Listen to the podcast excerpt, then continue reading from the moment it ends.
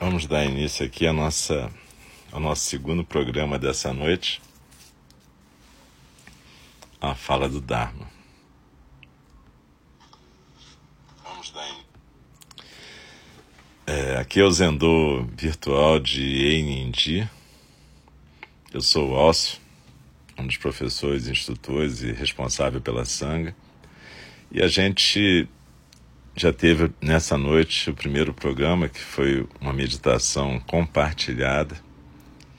E agora a gente vai para o segundo programa, que é a fala do Dharma, onde a gente está estudando o Aberto ao Desejo do Mark Epstein. A gente está hoje provavelmente na penúltima sessão. E se você está chegando agora e não pôde escutar e praticar a prática da, da fala do, da, da meditação compartilhada com a gente, eu sugiro que você, depois da fala do Dharma, possa estar junto, meditando. Eu lembro que a fala do Dharma é uma forma de zazen, então a gente fica na postura, a gente mantém a atenção na respiração e a gente deixa fluir tudo. A gente não lida com a fala do Dharma como uma aula que a gente vai ficar conversando com o professor, a professora na cabeça. A gente até pode fazer isso ouvindo de novo, já que fica gravado aqui no SoundCloud. Mas a ideia é que a gente possa realmente é, praticar zazen e deixar as palavras dançarem com a respiração no nosso coração.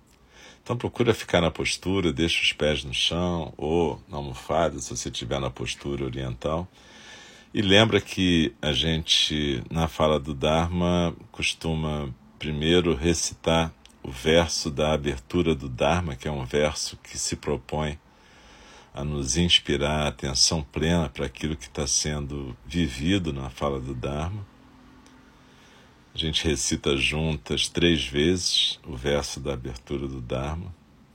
E no final a gente recita juntas três vezes os quatro votos dos Bodhisattvas, que é para dar uma inspiração para a nossa semana.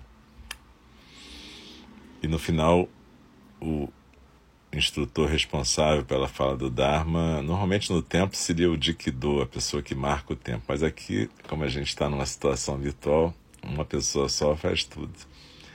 Então o instrutor recita aquele versinho de Dogen Zenji, que fala para gente não desperdiçar a nossa vida. Então é isso, eu queria agradecer a todas e todos e todos que estão aqui presentes e lembrar que se vocês quiserem participar de outras atividades de ENG, como as outras meditações, você pode entrar no site www.ening.org.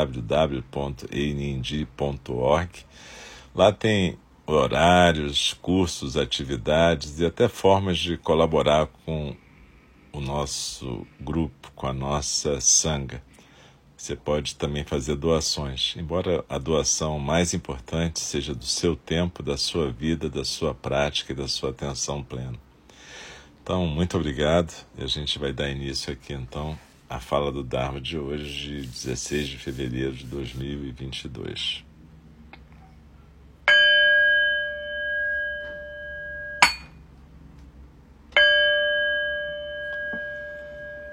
O Dharma, incomparavelmente profundo e precioso, é raramente encontrado, mesmo em milhões e milhões de eras.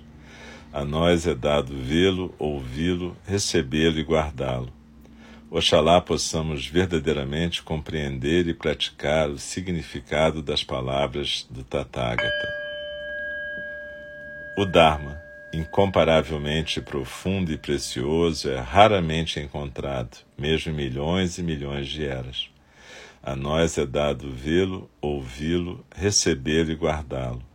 Oxalá possamos verdadeiramente compreender e praticar o significado das palavras do Tathagata.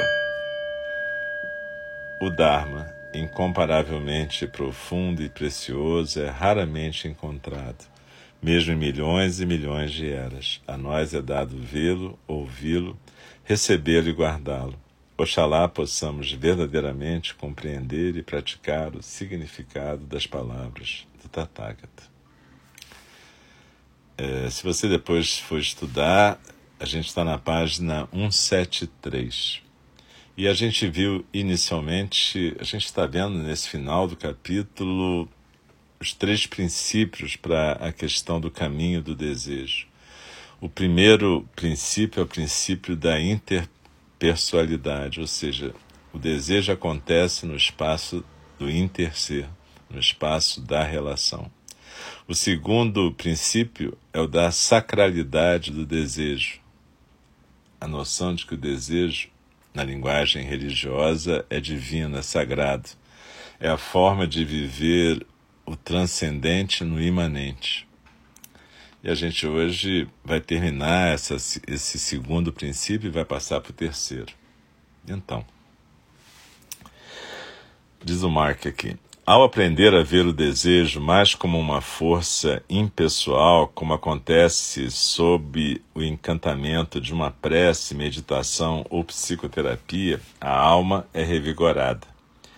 Os elos entre o desejo e o divino são abertos, pois a apropriação do desejo pelo eu é relaxada.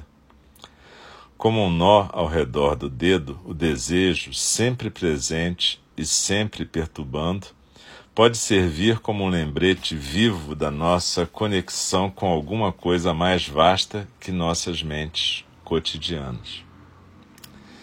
Na prática, é mais fácil tratar alguns tipos de desejo como sagrados do que outros. Exemplos de como pode ser difícil ver a divindade do desejo sempre aparecem na terapia.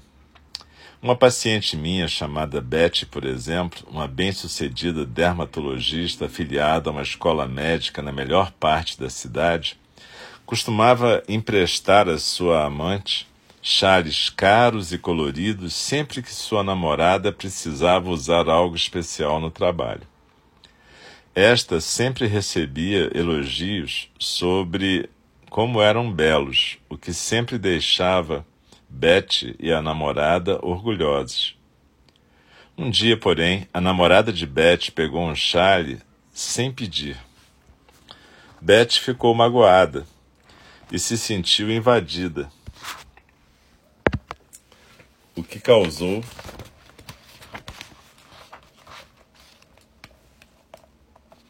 um estremecimento entre elas.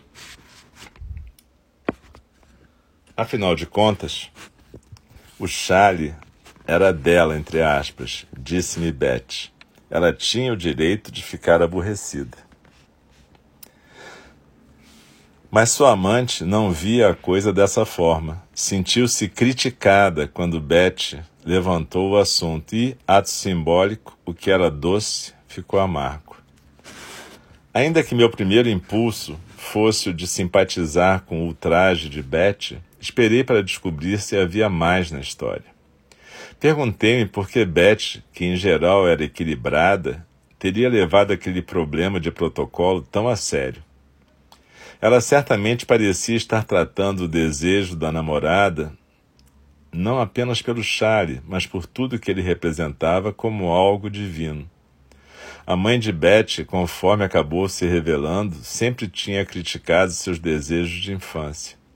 Ela contava que para os familiares que Beth costumava gritar, abre aspas, até ficar com o rosto azul, fecha aspas, quando queria conforto e atenção, enquanto sua outra filha era plácida e nunca exigia nada. Será que Beth estava tratando sua namorada da mesma forma que sua mãe a havia tratado, colocando-a de lado por causa de suas vontades? A gaveta dos chares seria uma outra versão dos seios da sua mãe ou mesmo dos seus? Sua amada sempre tinha de pedir antes de poder usá-los? Contei a Beth a história do Shema. E se ela conseguisse ver o desejo da sua amante como algo divino? Será que ela não iria querer que Deus usasse um dos seus charles?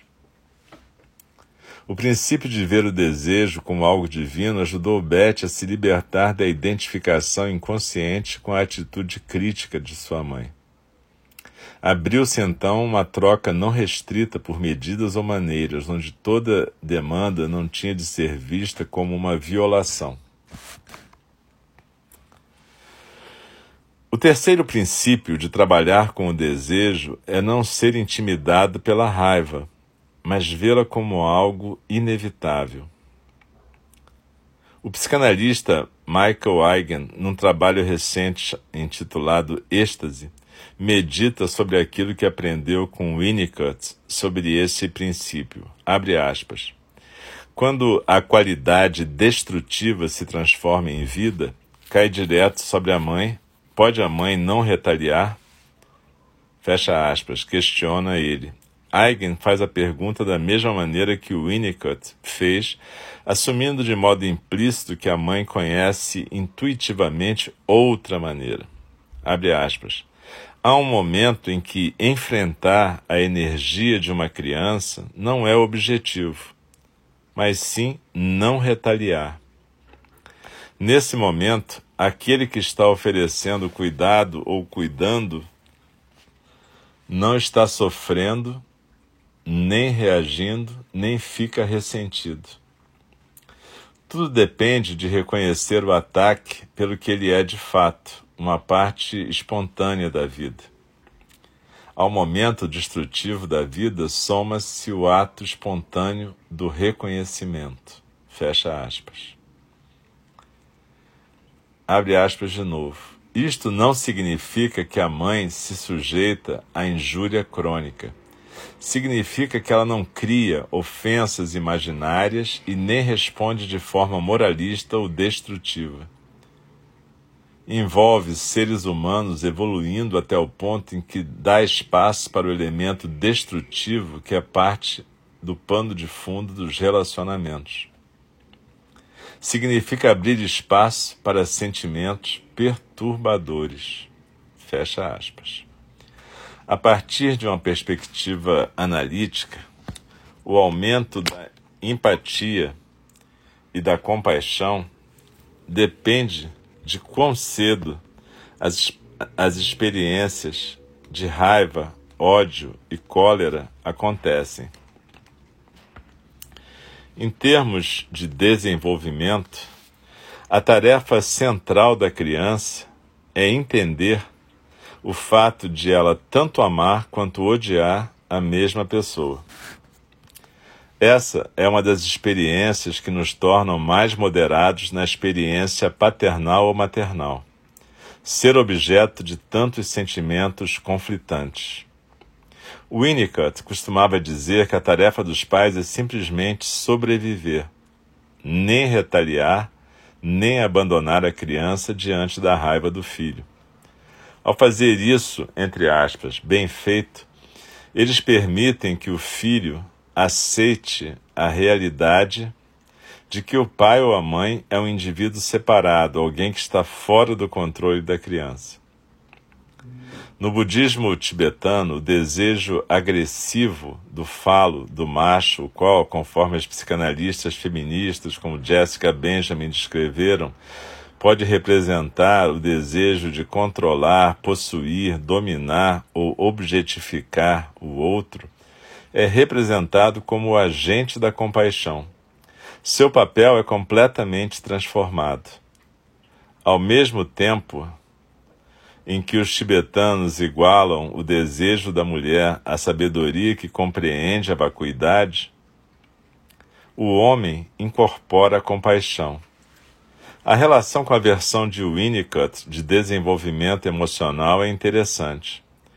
Quando a mãe abre espaço para a exigência agressiva da criança por ela, o filho pode aprender que ela sobrevive ao ataque. Sua qualidade pessoal, sua individualidade é estabelecida. Da busca do objeto surge o reconhecimento do outro, e do reconhecimento do outro surge a capacidade de ter empatia. O falo busca o objeto, mas descobre, em última instância, que esse objeto não pode ser encontrado. No entanto, em vez de se ver impotente, o falo se torna um instrumento de empatia.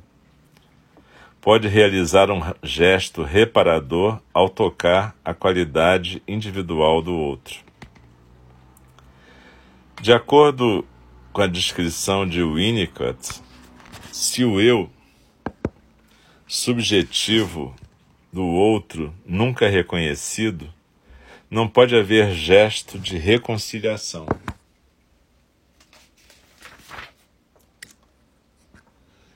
Nem no domínio da infância, nem na vida erótica.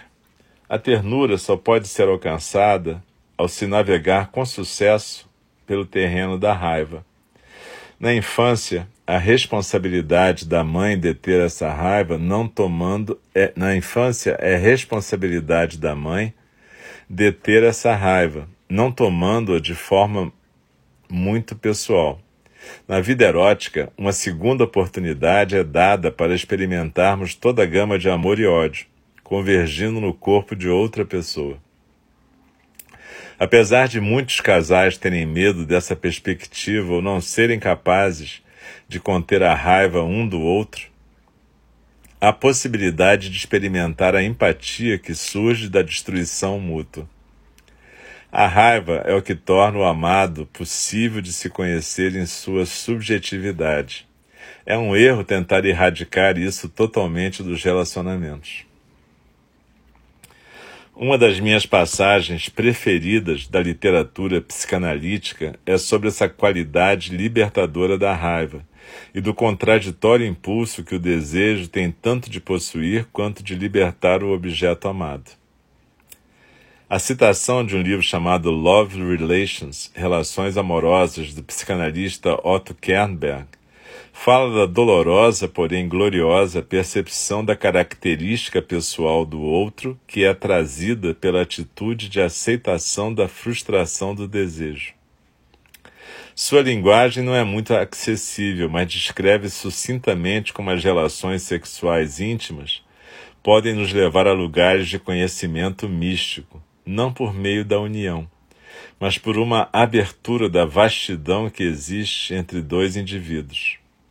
A passagem é sobre revelações dolorosas, porém libertadoras, do amor erótico, em que o desejo de possuir o amado se confronta com a inefabilidade da sua característica individual. De sua forma única, descreve o caminho do desejo de forma tão bela quanto o mito indiano Ramayana. Abre aspas. O amado se apresenta simultaneamente como um corpo que pode ser penetrado e uma consciência que é impenetrável. O amor é a revelação da liberdade da outra pessoa. A natureza contraditória do amor é que o desejo aspira a ser realizado pela destruição do objeto desejado. E o amor descobre que esse objeto é indestrutível e que não pode ser substituído. Fecha aspas. O aspecto mais difícil dessa passagem é a linguagem de destruição.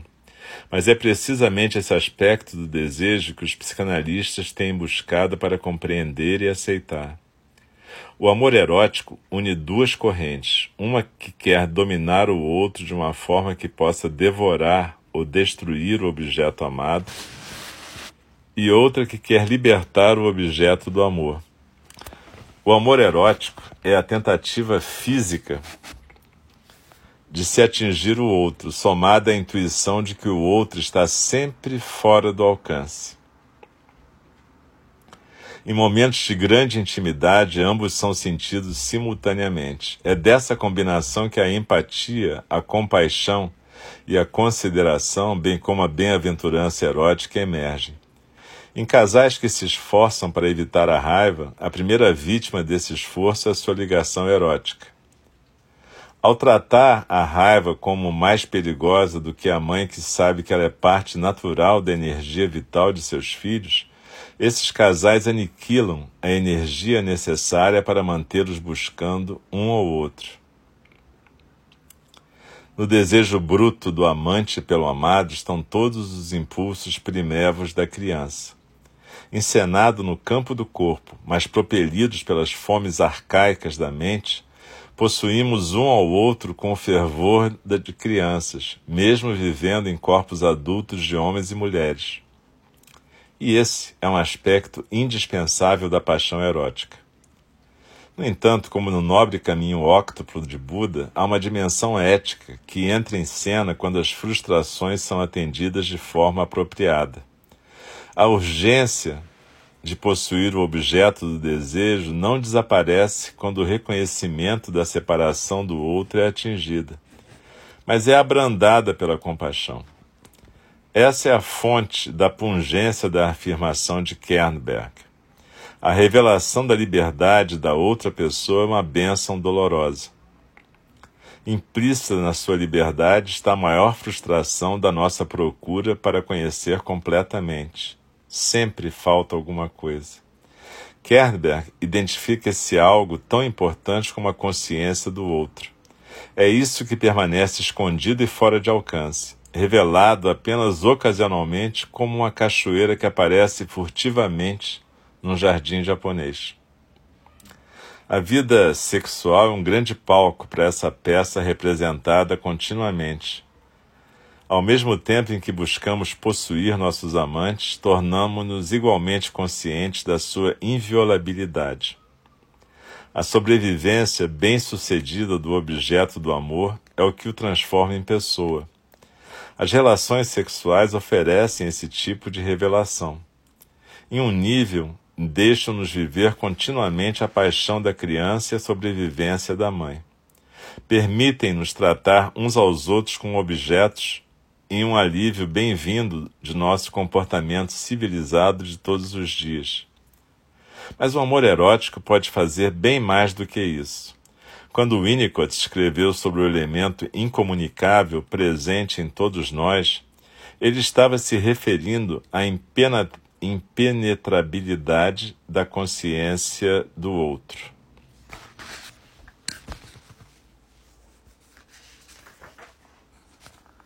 Não obstante, a grande maravilha das relações sexuais é que essa outra consciência, mesmo sendo estranha, às vezes se abre para nós. Conforme a linha final da passagem de Kernberg nos lembra, abre aspas, o amor descobre que o objeto é indestrutível, que não pode ser substituído, fecha aspas. Impessoal, divino e espantosamente frustrante, o desejo nos leva a um lugar que nunca teríamos imaginado, onde a qualidade especial do objeto não é maculada por sua recusa em cooperar. E essas características que o Mark fala, impessoal, divino, espantosamente frustrante, nos lembram as três marcas da existência.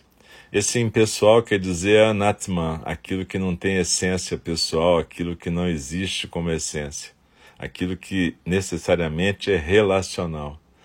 Divino, aquilo que tem a ver com nirvana, e espantosamente frustrante, aquilo que tem a ver com durka, a angústia, a frustração. Na verdade, é bem interessante porque a gente observa que essa possibilidade de lidar com a intimidade começa naquela relação inicial com a mãe ou a pessoa que estiver cuidando do bebê. O que o Winnicott chamava de mãe suficientemente boa era a mãe que podia aguentar, suportar a raiva e a destrutividade do bebê. O bebê, quando não é atendido do jeito que quer, e pode ser por mil razões, ele fica raivoso, ele chora até ficar azul, que nem a Beth que ele citou. Então, na verdade, o papel da mãe não é atender os desejos as, do bebê, que não é possível. O papel da mãe é aguentar a raiva e a frustração do bebê sem atacá-lo de volta, sem retaliar sem reagir, sem ficar reativa. Ela tem que aguentar. Como diz o Winnicott, o papel dela é sobreviver e não retaliar. Não se sentir odiada pelo bebê e nem odiar o bebê. Simplesmente suportar aquilo e que ser um espaço aberto para que aquela raiva possa acontecer sem destruir o objeto. E aí a gente vai ter um modelo saudável de relacionamento porque o desejo é isso que Mark fala aqui. O desejo tem uma vontade de possuir o objeto e, portanto, exatamente destruí-lo, porque na hora que você possui o objeto, você não tem mais o amor, na verdade. Você destruiria o objeto, porque o que mantém o objeto lá é exatamente a separação. Se você conseguisse essa união que o desejo imagina, você não poderia ter a relação e você não teria o objeto. Então a questão aí é você poder suportar essa frustração e ao mesmo tempo desfrutar da beleza do desejo, desfrutar da possibilidade do encontro. O encontro não é a dissolução do outro, ao contrário, o encontro é o reconhecimento do outro. E a partir daí, dessa relação, o divino pode se manifestar. O transcendente se torna imanente. Mas a raiva, quando ela aparece, a frustração, quando ela aparece, ela também é um sinal de que há um espaço, há uma vastidão, há uma distância que nem a distância entre a Índia e o Sri Lanka, entre o que deseja e o que é desejado. E se a gente puder entender a raiva, a frustração como uma percepção dessa distância, elas podem se transformar em compaixão. Compaixão de nós dois, compaixão de todos que estão na relação. Compaixão pelo fato de que o objeto jamais é possuído, jamais é alcançado. Compaixão pela fragilidade, pela vulnerabilidade da gente. Então, na verdade, é isso que no budismo tibetano se chama de transformar o veneno em remédio. É quando você transforma a raiva em compaixão, ao entender o que, que essa raiva representa. Em vez de você se sentir impotente, com medo e, portanto, raivoso e odioso, você começa a entender essas situações onde a raiva aparece como situações que demonstram a distância entre o que deseja, o que desejado, o que ouve, o que fala. E de repente você começa a ter compaixão compaixão pela existência humana, compaixão pela condição humana, compaixão por tudo isso. Por Dukkha, pela questão da angústia, pela questão desse espaço aberto e ilimitado que é liberdade, mas que é vivido como abandono, como falta de carinho, acolhimento. Então, é, essa talvez seja a parte mais vital do Dharma e que não à toa foi a parte abordada por Freud, Winnicott, Kernberg e tantos outros que se dedicaram a cuidar das pessoas que sofrem por não conseguirem lidar com essas situações. Não é fácil a gente ser mãe, pai, cuidador, na verdade. Sempre que a gente está cuidando de alguém, esses sentimentos infantis são ativados. E se a gente tem uma experiência emocional inicial complicada, provavelmente esses sentimentos vão ser reativados naquela relação que está se propondo. Mas toda vez que a raiva aparece, a irritação, o incômodo, a gente pode entender isso como sinal de que algo ali para ser descoberto e ser transformado em remédio. Na verdade, algo ali vai nos trazer as três marcas da existência e, portanto, a possibilidade da libertação. Então, a gente vai terminar a fala do Dharma recitando os quatro votos dos Bodhisattvas e, novamente, dedicando todas as práticas de hoje a todos os seres que sofrem pela violência, pela raiva, pelo ódio que todos possam ser acolhidos e que quem puder se engajar no alívio do sofrimento do mundo, quem puder servir nesse mundo, que possa servir.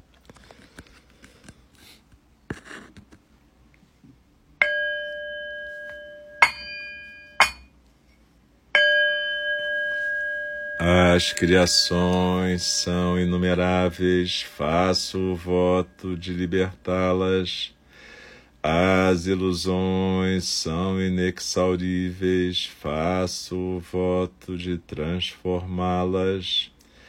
A realidade é ilimitada, faço o voto de percebê-la.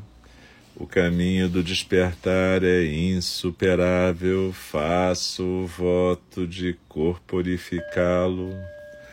As criações são inumeráveis, faço o voto de libertá-las. As ilusões são inexauríveis, faço o voto de transformá-las. A realidade é ilimitada, faço o voto de percebê-la. O caminho do despertar é insuperável, faço o voto de corporificá-lo. As criações são inumeráveis, faço o voto de libertá-las. As ilusões são inexauríveis, faço o voto de transformá-las.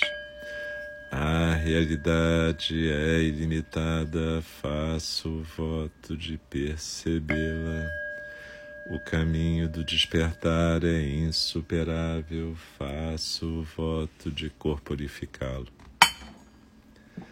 Deixe-me respeitosamente lembrá-las. A questão de vida e morte é de importância suprema. O tempo passa e a oportunidade é perdida. Vamos despertar, despertar, preste atenção. Não desperdice a sua vida.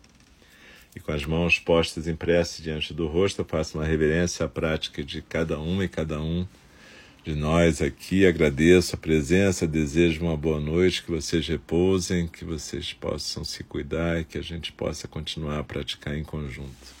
Muito obrigado, até a próxima.